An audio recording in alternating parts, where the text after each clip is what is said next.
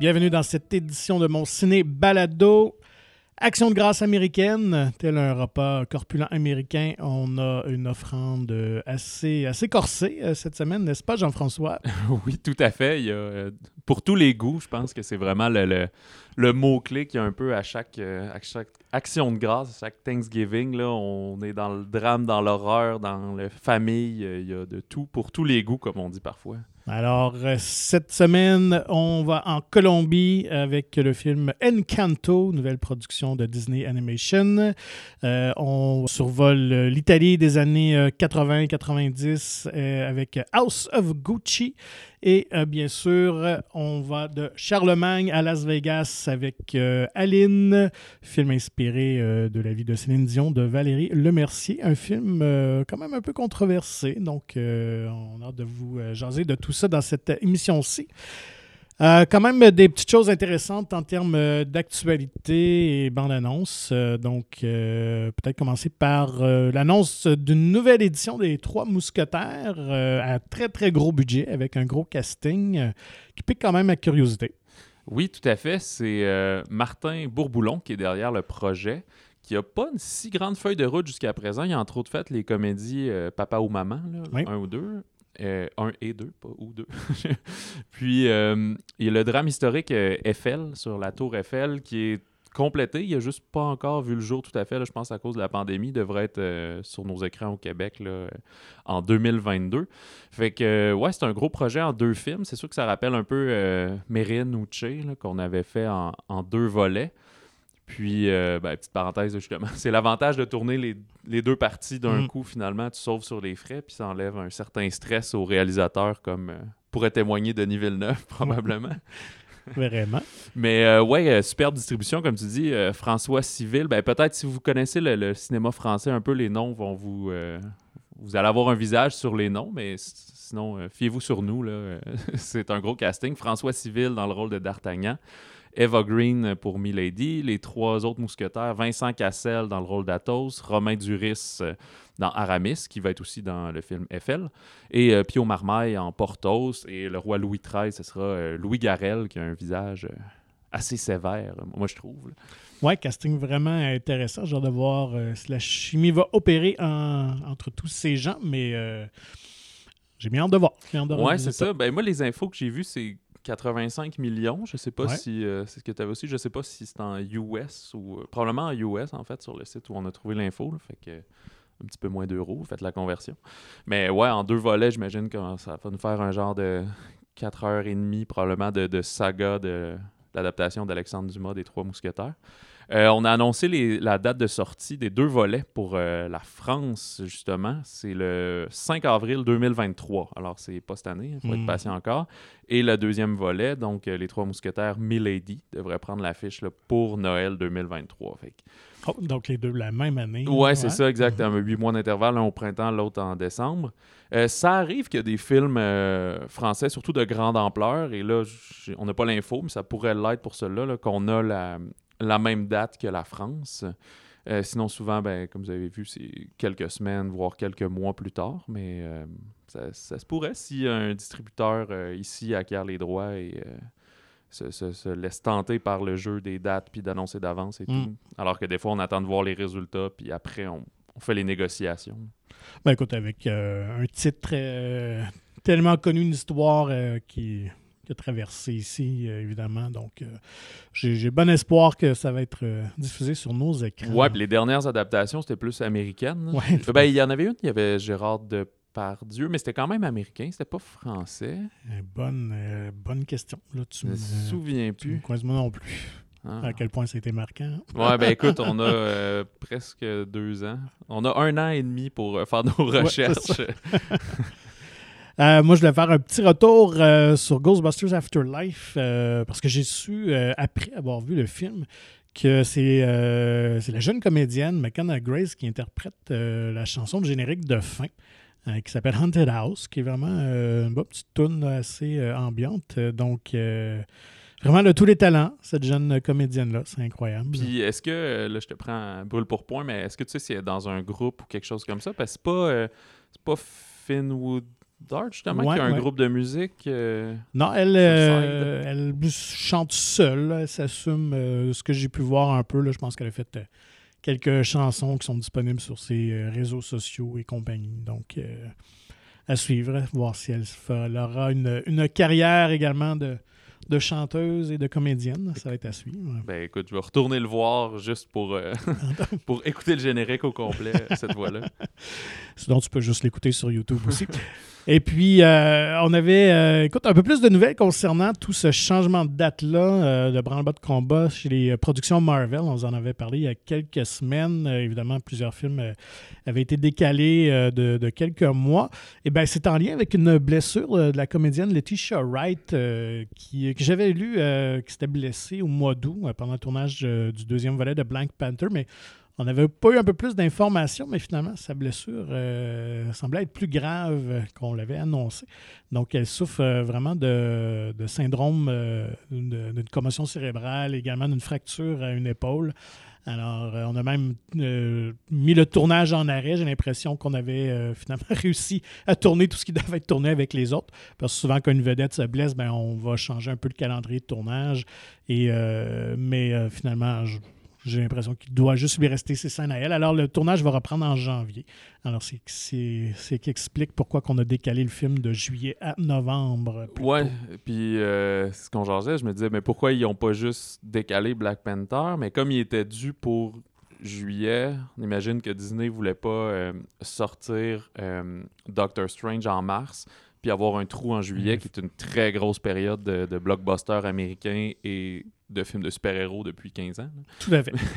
fait que c'est pour ça qu'ils ont préféré avoir un trou en mars, puis euh, amener Doctor Strange cet été.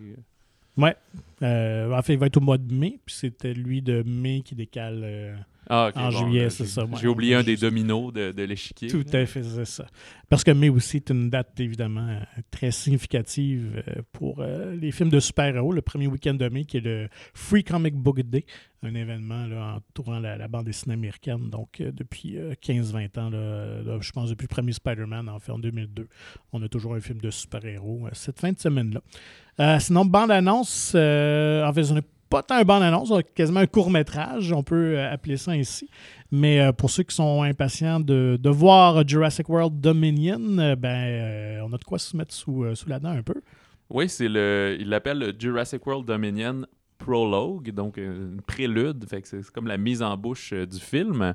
c'est disponible sur, les, sur les réseaux sociaux, sur YouTube. Ça dure à peu près cinq minutes. C'est, ça nous rappelle qu'est-ce qui s'est passé un peu à la fin de Fallen Kingdom, c'est ça, mhm. ouais. que euh, ça commence, là, on voit un petit comme la moitié du, du 5 minutes, là, c'est des dinosaures qui se tapochent. Puis après ça, on tombe dans le contemporain, puis ça nous rappelle, c'est vrai, les dinosaures se sont un petit peu sauvés après ça. Fait qu'ils Ils sont parmi euh, nous. c'est ça, un peu partout sur la Terre, et notamment dans un cinéparc. Puis euh, ça, ça m'a rappelé que Colin Trevorrow, qui était le réalisateur du premier Jurassic World. Euh, c'est pas lui qui a fait Fallen Kingdom, mhm. mais c'est lui qui revient pour Dominion. Et il avait aussi fait euh, un court-métrage qui s'appelle Battle at Big Rock, donc euh, Bataille au Gros Rocher, qui, avait sorti en 2019 aussi sur la chaîne YouTube de Jurassic World, qui était aussi un, après Fallen Kingdom avec des dinosaures dans un camping cette fois-là. Fait que vous pouvez aller regarder aussi, c'est plus un 8-9 minutes celui-ci. Fait que c'est ça, ça nous rappelle que là, les dinosaures vont être partout sur la Terre ou peut-être plus aux États-Unis. ça dépend comment le, film va vouloir traiter ça. Fait que ouais, c'est une mise en bouche pour euh, Jurassic World qui, ben, on est rendu au troisième volet, c'est au mois de juin, le 10 mhm. juin 2022, euh, donc euh, dans six mois. Et je trouve ça quand même le fun, parce qu'habituellement, ce genre de trucs-là, on les garde en exclusivité souvent pour IMAX, on les présente en avant d'un film. Mais là, c'est vraiment accessible euh, euh, ben, partout, là, sur euh, YouTube. Je pense qu'il y avait eu un premier tease pour IMAX, pour là, je sais pas quel film, là, ça devait être un lien entre une autre sortie de Universal. Puis ben, là, maintenant, il est ouvert au grand public. Ils veulent quand même attirer tout le monde pour le ben cinéma, mais ils vont sûrement avoir d'autres exclusivités IMAX pour ce genre de grosses productions euh, tyrannesque, non, je sais pas, je sais faire un jeu de mots avec euh, des dinosaures. non, c'est très, très, très bien dit. Alors, pour ceux qui aiment les dinosaures et cet univers-là, bien, allez voir ça. Euh, ça serait plus titanesque, c'est ça, pas tyrannesque, ouais, je sais, tyrannosaure, mais... Donc, euh, moi, j'ai bien apprécié. En tout cas, j'ai bien aimé la, petite séquence dans le cinépark. Je trouvais que c'était euh, très bien fait. Je suis content que le réalisateur original revienne, honnêtement, parce que je pense qu'il avait fait un très bon boulot avec le premier. on s'entend que c'est pas un grand film, mais c'est visuellement quand même spectaculaire, ce qui manquait au deuxième. Euh, ouais, ben le premier avait aussi tout le côté nostalgie qui était, qui était revenu. On, on, parlait de Ghostbusters, justement. Ben, c'est un peu ça. Là, ça s'est peut-être essoufflé dans le deuxième. Puis c'est voir si lui qui doit être vraiment un amateur, un, amoureux de la série et peut-être des dinosaures, euh, s'il va être capable d'insuffler ça, puis on sait pas trop, j'imagine qu'on va avoir, encore avoir euh, Chris Pratt, puis la, la bande-annonce nous laisse, on voit pas les personnages, c'est pas ça, c'est complètement d'autres histoires avec des dinosaures, mais est-ce que Chris Pratt, est-ce que euh, Bryce Dallas Howard va revenir? Tout le monde revient, puis même les comédiens originaux. Euh, Sam Neill, Laura Dern et Jeff Goldblum aussi. Euh, OK, ce ne sera pas juste le, petit, le petit clin d'œil au tribunal. Non, là, c'est le, le, match ultime royal. Tout le monde revient. donc... Je sais pas s'ils vont trouver des vieilles Jeeps euh, vertes fluo pour euh, se déplacer. Sûrement qu'il va y avoir un clin d'œil. Tant qu'il n'y a pas. Ouais, je sais pas s'il va y avoir des clins d'œil aussi euh, aux deux, justement, parce que on se souvient, ça se ramassait à New York quand. avec, là, c'était Julianne Moore, puis Jeff Goldblum, puis là, il y avait des tyrannosaures. Ben, le deuxième film, c'était pratiquement un remake de celui-là, de Lost World. oui, tout à fait, c'est vrai. Les dinosaures s'éclatait, mais plus dans un manoir cette fois-ci. Ouais, puis il y avait le côté euh, génétique. Bon, mm. mais là, c'est pas un spécial sur euh, Jurassic World, excusez. Hey, c'est pas grave, mais c'est quand même une, série de films euh, qui a bien des gens portent ben, dans le, leur le premier, là, pour vraiment finir, le premier Jurassic Park, c'est un de mes films favoris d'enfance. je, ben, je sais pas si ça a bercé mon enfance parce que j'étais quand même très peu heureux, mais disons plus début adolescence, là, ouais, ça a beaucoup marqué Steven Spielberg. Comme un, un bon Dawson Leary de moi-même, dans Dawson Creek, qui tripe sur Steven Spielberg. Ben, c'est moi, ça. Dawson et Spielberg. Ben, restons dans le registre euh, de l'enfance euh, avec euh, une nouvelle offrande des studios Disney. cette fois-ci, Encanto, qui parle de, de, réalisme magique, si on peut ainsi dire. Que peux-tu nous dire sur ce film-là, mon cher? Ben, tout, d'abord, euh, ben en fait, on peut aller direct au synopsis. Comme tu as mentionné, ça se passe en Colombie. C'est suite à un drame. Il y a une jeune mère qui obtient comme une, maison magique par la force d'une chandelle spéciale. Et depuis, chaque enfant et petit-enfant de, sa famille, de leur arbre généalogique, obtient un don unique, un pouvoir magique puis il doit utiliser ce don-là euh, pour, le mettre au profit de sa famille et du petit village qui entoure euh, leur maison. Et chaque enfant a un pouvoir, sauf Mirabelle. Donc, euh, l'histoire tourne autour de, de, pas son désir, mais un peu de son incompréhension de, de ne pas avoir de, pouvoir comme les autres membres de sa famille, de se sentir un peu à part et tout ça. Donc, exact, mais c'est pas un personnage qui est comme jalouse ou euh, envieuse nécessairement. C'est quelqu'un qui est très souriante, euh, sympathique, euh, empathique aussi. Fait que c'est vraiment la dynamique familiale. Puis un jour, ben, la, magie commence à, ternir. Fait que qui va résoudre le mystère pour, pour protéger leurs dons et surtout l'unicité de la famille, si on veut. Donc, c'est un film très, très coloré, évidemment, vu que ça se passe en Amérique latine. Euh, ça m'a fait penser visuellement à Coco. On retrouve euh, cette influence-là. Euh, petit clin d'œil aussi en lisant, euh, donc je parlais de réalisme magique, euh, c'est un courant en littérature, donc les auteurs, c'était vraiment une lettre d'amour à l'auteur Gabriel Garcia Marquez, un auteur colombien évidemment très connu.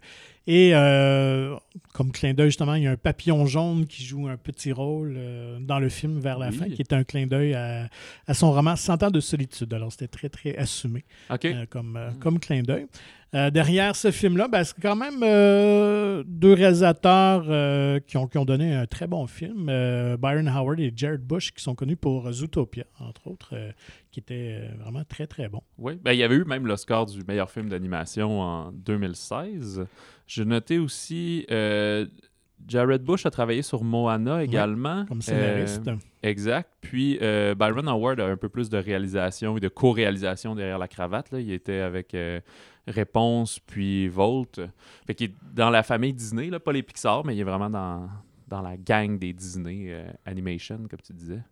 Et pour les chansons, parce que c'est une comédie musicale, il faut le souligner quand même, donc à l'image de La Reine le, des ben, Le retour, c'est ça, exact, des, des, des chansons donc, ne soyez pas surpris. Ouais, donc, euh, c'est euh, Lynn-Manuel Miranda, vraiment une coqueluche euh, d'Hollywood, évidemment connue pour sa comédie musicale Hamilton, également The Heights, dont a été tiré un film au printemps, au début de l'été, mhm. qui avait plus ou moins trouvé son public, malheureusement, malgré de très, très bonnes critiques. Et c'est également lui qui avait créé les chansons pour Mohana, donc assez solide, mais je dois avouer que les chansons m'ont laissé un peu sur ma faim. Pour avoir vu La Reine des Neiges, parce que j'ai une fille de cet âge-là, à l'époque, quand les films sont sortis, maintenant c'est une ado. Donc, euh, écoute, le premier Reine des Neiges, ça a joué en boucle et en boucle et dans l'auto, euh, les chansons. Euh, je trouvais que les chansons de La Reine des Neiges sont beaucoup plus entraînantes, mélodieuses. On embarque plus facilement. Je trouvais dans Encanto. Ouais, c'est plus des. C'est vrai que même moi qui n'ai pas vu les Reines des Neiges, là, on s'en parlait un peu. Puis les derniers Pixar et Disney, j'en ai manqué plusieurs. Mettons, j'ai vu Zootopie, mais euh, ouais, c'est ça, de Les Reines des Neiges, j'ai jamais vu ça. Mais je connais certaines chansons quand même. C'est vraiment des vers d'oreille. Ici, il y a, comme tu dis, le côté, le, le côté comédie musicale qui fait que les chansons expliquent beaucoup qu'est-ce qui se passe, elles vont décrire, elles vont permettre. Euh, le film commence presque avec une chanson qui nous explique la famille Madrigal, puis euh, leur arbre généalogique, les pouvoirs de chacun. C'est très rythmé, c'est coloré, c'est super plaisant. Mais je peux pas dire que je me souviens de la mélodie une fois que c'est sorti. Fait c'est un peu le, le, bémol, mais est-ce que c'est vraiment un problème lié au film? Non, pas du tout. C'est des chansons de très bonne qualité. Je trouvais même que plus le film avance, meilleures sont les chansons. Mhm. J'ai trouvé de plus en plus intéressantes à chaque fois. Puis euh, c'est vraiment un très grand euh, compositeur contemporain. Il y a aussi euh, Lin-Manuel Miranda sur La Petite Sirène, mais le mhm. prochain en prise de vue réelle, ben, c'est encore lui qui, qui, est attaché aux chansons puis à la musique du film. Donc, si vous cherchez une sortie familiale en fin de semaine, écoute, c'est sûr que les enfants vont adorer. Ben, c'est une réussite. Ouais, puis en côté peut-être euh, parental, si je peux dire, ou, ou, adulte, ce que je trouve intéressant, c'est qu'on n'est plus non plus dans la quête de l'amoureux puis du prince charmant mhm. comme euh, ben, quand on était jeune, là, les Disney Original, les contes, c'était beaucoup ça. C'est vraiment pas ça. On est dans les quêtes familiales. Euh, comme tu as mentionné, souvent les Pixar, on, va leur donner une espèce de mention intemporelle, universelle que tous peuvent aimer. Là, je je t'avouerais qu'il est un peu plus, comme tu dis, familial ou enfant. Un peu plus léger. C'est ça, plus léger, exact. Euh, même en tant qu'adulte, c'est un film que j'ai apprécié, mais on parle des, des valeurs de la famille, de l'acceptation, de, notre rôle, euh, de, d'entraide, des choses comme ça. Mais c'est sûr que ça vient pas nous, nous, frapper droit dans les sentiments, comme quand ça parle plus de la mort ou de la, de la perte d'innocence de l'enfance ou des choses comme ça. Mais vous allez assurément passer un bon moment si vous sortez en famille ou si vous êtes fan de cinéma d'animation, comme on dit, c'est vraiment un film de très grande qualité. Oui, vraiment. Donc, vous allez euh, sortir euh, de la salle de cinéma avec le sourire au visage. Est-ce qu'on continue en chanson à ce ben moment-là? Oui, ben oui, allons-y. D'un autre film euh, où la musique est omniprésente et même un élément central. C'est ce fameux film Aline, inspiré de la vie de Céline Dion de Valérie Lemercier. Euh, qu'on ne présente plus, évidemment, euh, une des stars euh, comédiennes françaises. Ouais, de, comédienne de comédie, c'est justement, exact. Puis, c'est ouais, vraiment un ovni là, dans le paysage, Aline, parce que c'est une bio, un, biopic, un film biographique, mais un peu non autorisé. Mm-hmm. Ben, c'est la vie de Céline Dion, mais vu par Valérie Lemercier. Disons ça comme ça. Ce n'est pas un film biographique elle observe les grands courants de la vie de Céline et elle l'interprète à sa manière, probablement comment ça aurait pu euh, se passer. Euh, donc moi, j'avoue, quand j'ai vu la bande-annonce, euh, un, j'avais vraiment ri parce que je croyais tellement pas. Et puis là, les critiques ont commencé à sortir, mais elles étaient quand même assez positives. Oui, parce que le film a pris l'affiche en France il y a quelques semaines déjà. Et il connaît un bon succès d'ailleurs là-bas. Donc ça m'a fait questionner, OK, mais il y a peut-être quelque chose. Et finalement, c'est un film qui est quand même assez intéressant. Donc, euh, elle aurait pu se casser la gueule vraiment solide. Mais euh, Valérie, Valérie Mercier se, tire quand même bien d'affaire parce que je pense qu'elle a, y a vraiment une sincérité dans sa réalisation. C'est vraiment fait aussi avec, euh, avec une bonne volonté et avec un vrai amour. Là. Elle doit vraiment triper sur Céline Dion. Fait qu'elle a pris un certain recul pour le faire, mais c'est fait de bonne foi. Il y a plein d'amour dans ce film-là. Vraiment, vraiment. Ce n'est pas du tout pour, pour planter Céline ou se moquer ou quoi que ce soit, même de créer un élément de controverse parce que c'est c'est vraiment très, très classique dans la réalisation, dans, la scénarisation, dans le propos. seul élément dérangeant, on doit dire quand même, parce que c'est audacieux que Valérie incarne le personnage titre, alors qu'elle est française, mais que tout se déroule pratiquement au Québec. Et ça, ça m'agaçait un peu parce que elle essaie tant bien que mal d'avoir un accent québécois ou un espèce de français un peu international. mais ça passe plus ben, ou moins bien. Ça détonne beaucoup. Ben, c'est ça, parce qu'elle va prononcer des mots euh, à la québécoise, mais il y a toujours un fond d'accent de, de, bout de bouche un peu français. Euh, j'ai arrivé à l'oublier, là. On a comme pas le choix, mais euh, c'est sûr que c'est notable. Tout le reste de la distribution, euh, c'est des Québécois. Mm-hmm. C'est Sylvain Marcel qui joue le rôle de, Guy Claude, le, René Angélil, finalement, le gérant. Mais il y a également Daniel Fichot qui joue la mère, Rock La Fortune, que ça faisait longtemps que j'avais vu au cinéma d'ailleurs, euh, en, en, Papa Dieu.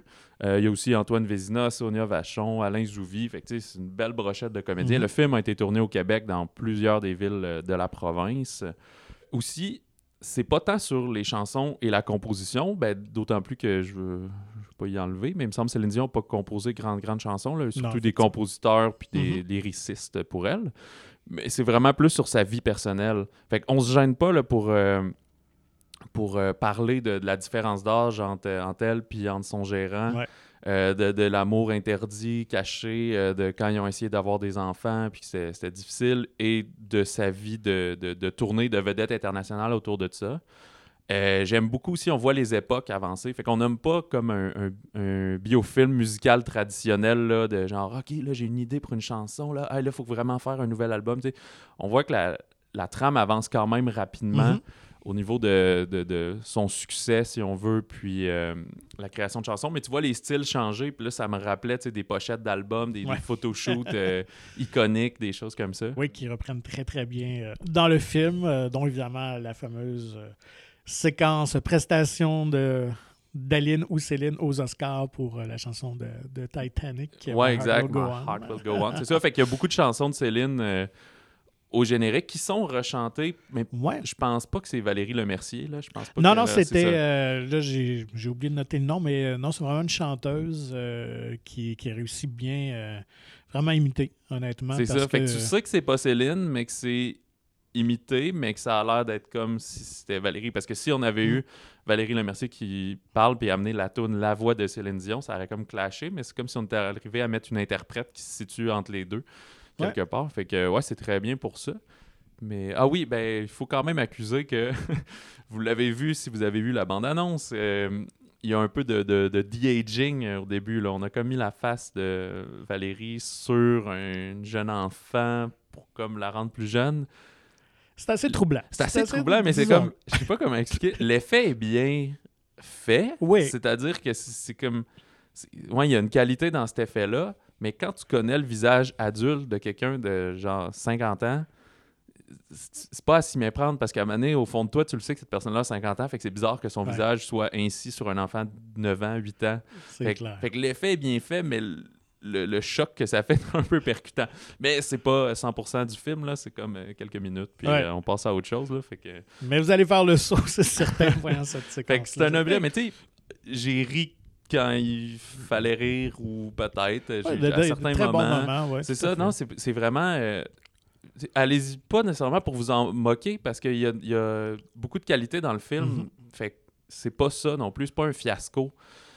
Si vous voulez absolument, je sais pas comment vous êtes super fan de Céline 100% puis que vous êtes offusqué déjà à l'idée que ce soit pas elle puis que le nom soit changé, ben là, vous allez pas aimer ça. Mais si mm. vous êtes juste curieux de revoir ou de voir une interprétation de ce, comme tu dis, aurait pu être tous ces moments privés de la vie de Céline, ben, c'est super bien pour ça à ce moment-là. Oui, tout à fait. Mais comme tu l'as dit, c'est un, c'est un ovni. C'est vraiment euh, curieuse d'idée. Euh, un pari quand même, euh, on peut dire relevé à, certains égards pour Valérie Lemercier avec son projet Chouchou Aline. C'est ça, c'est une lettre d'amour finalement. Oui, tout à fait, oui, oui, vraiment. Euh, parlons de l'aide d'amour aussi. Euh, il y a House of Gucci, la maison de Gucci, de Ridley Scott. Écoute, euh, c'est un projet qu'il caressait depuis une vingtaine d'années lorsqu'il avait acheté les droits de, de, ce roman de Sarah Gay Forden qui raconte vraiment pas l'histoire de la famille Gucci, mais vraiment leur chute, la déchéance qui a amené à leur perte. Oui, exact. On, commence le récit, on suit principalement Patricia Reggiani, qui est jouée par euh, Lady Gaga, euh, qui est une étrangère euh, un peu modeste, puis qui se marie avec le, jeune fils de la famille Gucci, qui est joué par Adam Driver, qui est Maurizio Gucci.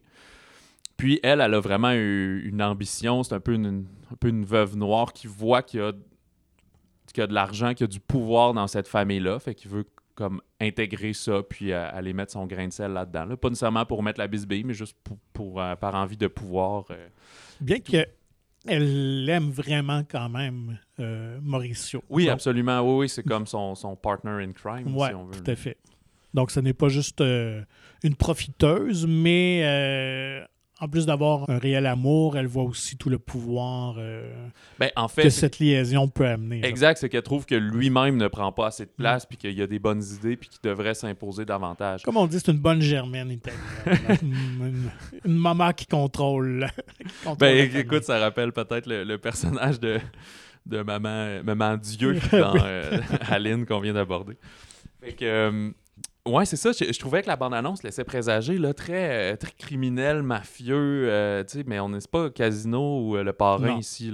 C'est vraiment plus les, les, jeux de pouvoir entre les membres de la famille puis leurs aspirations d'une maison de mode qui est déjà, on, quand on commence dans le récit, c'est déjà réputé, connu, extravagant. ben, pas extravagant, mais dispendieux, puis pour la, la, la, haute classe. Ben, il y avait un prestige associé au nom, mais en même temps, c'est une à cette époque-là, euh, ça allait mal financièrement. Gucci était comme pris entre son attachement au passé, un côté très classique, mais là, la mode évoluait, changeait, eux refusaient. C'est comme prisonniers de leur succès et de leur passé image de marque, Puis tu le remarques parce que c'est encore les vieux bonhommes, ben c'est euh, gros casting là. On a nommé Lady Gaga, Lady Driver, euh, Adam Driver pardon. Mais c'est aussi Al Pacino, Jeremy Irons, Jared Leto. Mm-hmm. Puis il y, a un caméo que moi je préfère regarder, euh, regarder surprise, une genre de diseuse de bonne aventure là, qui, qui se lie d'amitié. Puis moi j'aime bien, en fait, parenthèse, ce que j'aime beaucoup dans le cinéma, il y a des comédiens et comédiennes que j'adore, mais j'aime bien me faire surprendre par des gens pas connus qui ont des rôles principaux, mais j'aime avoir des gens très connus qui ont des rôles secondaires. C'est comme la, dichotomie entre les deux. Oui, vraiment. Euh, donc, euh, donc, cette, cette femme-là, euh, Patricia, donc, va finalement comploter pour faire tuer son mari. Donc, c'est pas un gros spoiler, parce que ça s'est déroulé en 1995. Donc, euh, Maurizio Gucci avait été euh, assassiné froidement devant les bureaux de l'entreprise. donc, on suit vraiment leur amourette, comment ils se sont rencontrés. Ce couple-là s'est formé, évidemment, après comment ils ont eu des, des problèmes, séparation, et ce qui a poussé finalement euh, le personnage interprété par Lady Gaga a tué son, ex-mari. Euh, pour ceux qui... Euh, ces films-là historiques, il faut toujours faire un peu attention. Il ne faut pas prendre pour du cash non plus tout ce qui se passe à l'écran parce que là, je suis allé fouiller, je suis allé gratter un petit peu parce que, bon, vu mon âge dans la quarantaine, je me rappelais que c'était déroulé de quoi là, dans ces années-là, mais autre que ça, je ne me rappelle pas plus de tous les détails. Et finalement, on a pris quand même beaucoup de liberté avec la ligne du temps dans, le film, donc beaucoup de, changements, même si euh, certaines choses ou euh, certaines grandes lignes de leur euh, histoire demeurent véridiques, mais il faut faire attention. Ouais, puis comme tu mentionnais aussi, on n'abuse pas les, le needle drop, comme j'expliquais, l'abus de chansons populaires. On en parsème, disons, suffisamment. Mais tu mentionnais que c'est pas les bonnes années, les bonnes époques exactement. Ben, l'époque, mais pas les années euh, concordent pas. Souvent. Ouais, c'est ça. Il y a vraiment une drôle d'utilisation de, de, musique, probablement plus pour créer une ambiance, mais le meilleur exemple que je peux sortir, c'est euh, la chanson Fate de George Michael, qui est sortie euh, de mémoire, c'était 85 ou 86. Et puis finalement, on l'utilise, si vous voulez, être au début des années 80, je pense, peut-être 81-82, lorsqu'il se marie. Donc, euh, fait qu'il y a des incongruités comme ça. C'est comme si sur les chansons populaires, c'est donné un jeu de 5-10 ans pour dire, bah, c'est cette période-là, puis ça colle bien. Fait que... Donc, mais quand même une réalisation assez flamboyante de Ridley Scott, évidemment. On utilise beaucoup d'opéra, donc écoute, c'est sûr qu'à certains moments là, ça peut tomber un peu dans le cliché, mais ça va bien avec ce, écoute, les, personnages plus grands que nature aussi. Donc, je pense que ça se veut aussi visuellement dans la réalisation de, de Ridley Scott. Euh, peut-être à mentionner quand même, que je disais tout à l'heure que ça faisait plusieurs années qu'il voulait amener ce projet-là au cinéma. Euh, il ne voulait pas toujours le réaliser. Donc, à une certaine époque, c'était sa fille, Jordan Scott, qui voulait, euh, voulait faire le film avec Penelope Cruz dans le rôle titre. Et Wong Kar Wai aussi a été longuement attaché au projet avec Margot Robbie dans le rôle de Patricia Reggiani. OK, c'est plus récent comme Ouais, ça, projet, ça date 2016, 2015, 2016. Euh, ce qui aurait été quand même curieux parce que ben, elle n'est pas italienne. Euh, au moins, Lady Gaga elle a quand même des origines euh, italiennes. Donc, je pense que visuellement, c'est plus crédible. Mais d'ailleurs, petit potin, petit potin, je trouvais ça très drôle parce que la coach des, dialectes, donc beaucoup quand on filme des, des films qui se déroulent dans d'autres langues. Donc, les comédiens, ils ont accès à un professeur pour, de coach de, pour bien apprendre à prendre l'accent finalement. Et euh, donc, euh, celle qui travaillait sur le film a trouvé que Lady Gaga, finalement, faisait un accent plus russe qu'italien. ils l'ont replacé, hein, ils l'ont recadré un peu. Hein. Ouais, je sais pas, en tout cas. Euh. Mais ben, d'ailleurs, c'est ça qu'on mentionne, c'est Ridley Scott. Si, le nom vous dit de quoi, ben, il a fait plein de films, mais c'est lui qui a fait le dernier duel avec également Adam Driver au début du mois d'octobre. Puis, c'est son année aussi pour les drôles d'accent là, c'est-à-dire que là, on avait des le dernier duel, ça se déroulait en France. Fait que c'était des Américains qui se donnaient des semi-faux accents qui avaient l'air français. Puis là, ben, il y a une bonne partie du film qui se passe en Italie. Des fois, on est à New York puis aux États-Unis ou même en Suisse. Mais les, euh, les Italiens parlent entre eux en anglais avec des accents italiens. Fait que c'est vraiment le traitement. Américanisé d'une histoire italienne, si on veut. Là. Évidemment, on, on, retrouve Pacino quand même, mais Adam Driver fait un très très bon travail, mais il n'a pas d'origine italienne. Même sur Jeremy Irons, on va chercher un Britannique pour jouer euh, le frère de Pacino, et ça se sentait dans son accent, qu'il y avait des petits relents de, de British. Mais bref, si vous aimez ce genre de film-là, euh, je pense que vous serez comblé. C'est très divertissant. Ce n'est pas un grand film. Là. Ça ne va pas révolutionner euh, l'histoire. Euh, je pense pas qu'il va être nominé dans les catégories prestigieuses des Oscars, à part peut-être Lady Gaga. exact, c'est ça, j'allais dire. Elle est, très bonne. C'est surtout. C'est quand même comme le personnage principal. elle, Adam Driver, c'est qu'on voit le plus, mais, mais surtout elle. Elle est une, une, force de nature, disons-le, dans le film. Écoute, je pense que ce serait peut-être la comédienne. Elle avait une nomination pour Star is Born? Comme comédienne, ça, je ne me rappelle plus. Je Écoute, je pense que oui. Donc, si c'était le cas, ce serait peut-être la première, euh, avec ses deux premiers films euh, consécutifs, d'avoir des nominations aux Oscars. Ce serait quand même quelque chose. Mais euh, non, mais à voir pour, pour les comédiens, écoute, ils sont très, sont très efficaces, même si Pacino, évidemment, finit toujours par jouer du Pacino. il y a toujours sa fameuse scène où il éclate, il, il monte le ton.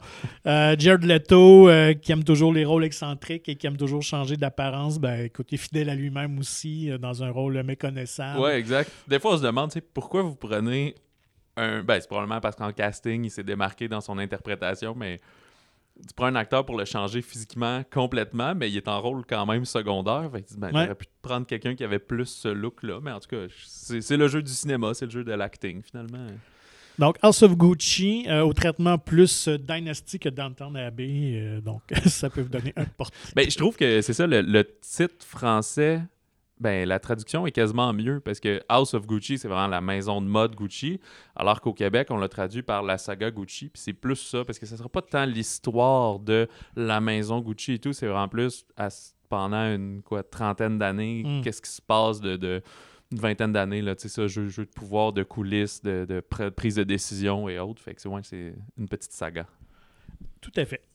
Euh, sinon, deux autres petites offrandes. Euh, un dans un tout autre registre. On retourne à la franchise Resident Evil. Oui, absolument. Tantôt, on mentionnait d'entrée de jeu qu'il y a un peu d'horreur pour les fans en fin de semaine. Ouais, c'est euh, la série de jeux vidéo Resident Evil avec euh, Resident Evil 2 points Bienvenue à Raccoon City, Welcome to Raccoon City en version originale, qui mélange horreur-action. Euh, là, on n'est plus avec le Paul euh, W. Anderson puis euh, Mila Jovovich. Là, on recommence, on retourne plus proche du jeu vidéo. C'est comme la première fois que qu'on arrive à Raccoon City. ou le géant pharmaceutique Umbrella Corporation comme dirige la ville. C'est comme la grosse compagnie qui est là, mais évidemment, il y a des problèmes, puis la compagnie quitte la ville, puis il y a une bande de joyeux lurons là, qui arrivent là, puis euh, commence à avoir des zombies. Là. Je pense pas que c'est un spoiler de la série. Non, il, y a, des créatures euh, étranges et zombifiques et des chiens méchants euh, sur leur parcours. Ben, L'attrait euh, pour les fans, je pense, c'est d'avoir justement une première offrande, un premier film qui est beaucoup plus collé sur l'esthétisme des jeux, beaucoup plus horreur quand même réalisé par euh, Johannes, je pense, je sais pas, je le prononce bien, Johann, Johannes Roberts, euh, qui nous avait donné, bon, 47 Meters Down, qui ne sont pas des grands films d'action. Mais en même temps. Ben, c'est, des, films plus marginaux, mais comme des, des suspens, comme ça, là, pris euh, parmi les requins sous la mer. Euh. Mais tu sais, on va, toujours chercher un peu des, des besogneux pour ce genre de film. on, s'entend pour garder le, genre euh. C'est ça, le projet vient du studio, il vient pas de quelqu'un qui avait mm. nécessairement une bonne idée sur papier. On a dit, hey, on serait dû pour relancer notre franchise, trouvez-moi des bons writers, un bon réal, puis il n'y a pas de grandes vedettes non plus parmi les comédiens. Mais euh, si vous voulez un film sympathique, euh, horreur, ou si vous êtes fan de la série de jeux puis que les films, vous avez trouvé comme la plupart qui déraillaient de film en film, ben là, on, recommence au début. Euh, c'est pas certain si on veut, justement, puisque les personnages sont pas tant connus, ben pas les personnages, mais les comédiens, là, si on veut installer un nouvel univers que plus avoir une offrande en elle-même, ce qui est quand même mieux des fois que se perdre justement dans, mm-hmm. dans les, dans les grandes suites et autres. Alors, Resident Evil, bienvenue à Raccoon City. T'as-tu joué aux jeux vidéo, toi? J'ai jamais joué. J'avais un ami, par contre, qui était très, très accro, mais euh, moi, je suis pas très jeu vidéo dans la vie. En, général, ouais. Toi? Euh, non, ben, c'est... Euh, je pense que je vais dire ça à chaque épisode. J'étais ben trop peureux quand j'étais jeune, là, fait que... À 12, 13, 15 ans. Non, c'est ça. Moi, j'étais plus jeu de plateforme et course. C'était plus Mario Kart. Ouais, c'est ça. Là. Ben, j'avais un PlayStation, fait que c'était Crash, Crash Bandicoot euh, et ce genre de trucs, mais non pas Resident Evil. J'aurais pas dormi de la nuit. mais dans les autres sorties, et ça, je dois dire, euh, c'est un peu mon, mon, petit coup de cœur de la semaine, un peu comme quand on vous parlait de Boîte Noire il y a quelques semaines. Mhm. Et c'est le, le, drame criminel français Seuls les bêtes de Dominique Moll qui est une adaptation du roman de 2017 là, du, du, même titre de Colin euh, Neal. Alors, c'est euh, une femme qui disparaît. Euh, le lendemain d'une tempête de neige, on retrouve sa voiture sur une route où euh, coïncident les, chemins de quelques fermes isolées. Puis alors que les gendarmes ont aucune piste, cinq personnes se savent liées à cette disparition. Euh, c'est pas une enquête policière classique. En fait, on suit pas les policiers dans cette recherche-là. On suit plutôt les différents protagonistes et différentes personnes du voisinage.